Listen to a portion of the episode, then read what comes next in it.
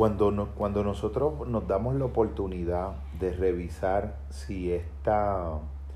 esta ideología que nos ha atravesado la cultura y esta, estas falsas cogniciones y constelaciones de idea en error que acompañan estas pulsiones de ser el mejor, el mejor, el mejor pero en el peor de los sentidos, en el sentido más involutivo y más darwinista social, el mejor en el sentido del mejor que el otro el más logrado que el otro, el más superior a la media del otro. Cuando nosotros eh, podemos deconstruir radicalmente esas formas ideológicas de incentivar la motivación desde una fuente totalmente extrínseca, empiezan a surgir unos verdaderos milagros, porque Toda esta aceptación incondicional que es un punto de partida para procesos de transformación, como incluso antes de que lo planteara operacionalmente Rogers, ya lo planteaba Jung, no podemos transformar nada que no hayamos previamente aceptado. ¿En qué grado de aceptación? En un grado de incondicionalidad radical.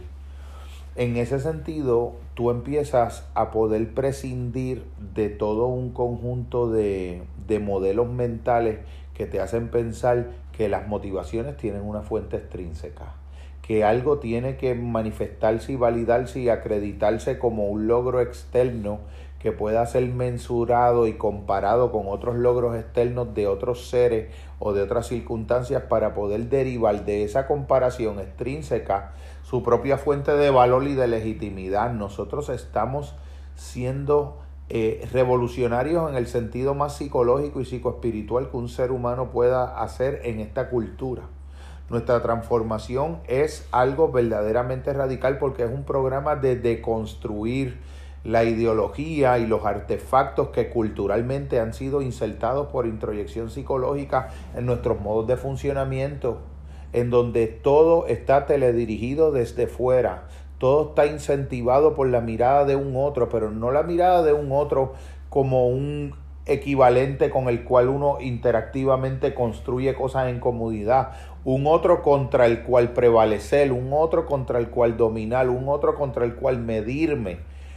es un otro adversarial, es un otro egoico, no es un otro que desde el ser construye nosotros con nosotros para poder crear lo mejor, cada uno de su individualidad al interior de una relación donde el otro en lugar de un competidor es un colaborador. Esa antigua filosofía del Ubuntu, de soy mejor porque soy a tu lado, soy mejor porque soy contigo, soy mejor porque somos mejores juntos, incentivando lo mejor de cada uno al interior de una comunidad que no necesita competir sino colaborar, que es la función más alta de la inteligencia y la función más alta de una forma de práctica social solidaria y también es la función fundamental de las comunidades primitivas, de las prácticas antiguas, de esa eh, modalidad maravillosa de ser y de estar en el mundo que le llamamos también ser un animal de naturaleza anímicamente cristiana.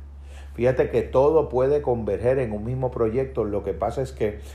esta, esta aspiración del ser, esta construcción de esta novedad es algo que reta frontalmente todos y cada uno de los paradigmas y de las ideas en error que sostienen el falso edificio de una cultura en la cual todo es definido ideológicamente sintiéndolo tú que es un pensamiento propio. La idea de ser alguien,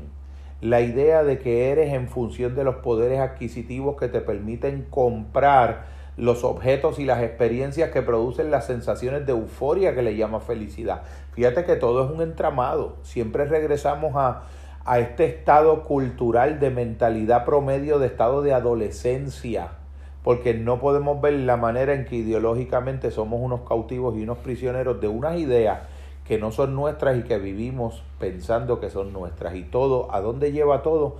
A que estamos alienados en todo un conjunto de motivaciones extrínsecas para poder derivar hasta el sentido de la autoestima. Lo derivamos de fundamentación extrínseca. Esto es una verdadera revolución psicoespiritual, una verdadera revolución del alma, cuando tú te desconectas, cuando tú trasciendes tu sociedad y tu cultura y sus límites pero siendo un participante activo de ella,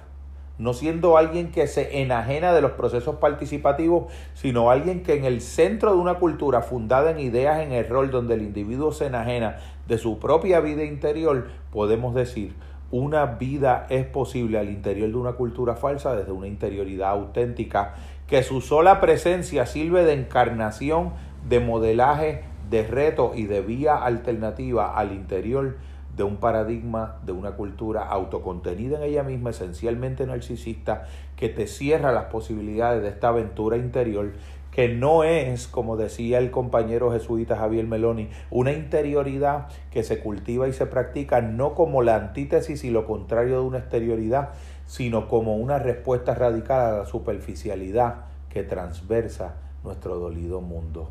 trasvestido de felicidad, trasvestido de éxito, trasvestido de entusiasmo, trasvestido de satisfacción y de falso sentido.